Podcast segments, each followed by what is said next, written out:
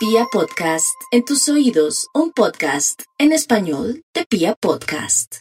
A la luz de este cuarto mes de 2022, los Tauro tienen todo de su lado para caminar vigorosamente hacia el mañana. Lo único que existen cuestionamientos de orden familiar y situaciones descontroladas manifiestas en el seno del hogar que pueden ser fuente de malestares y de problemas.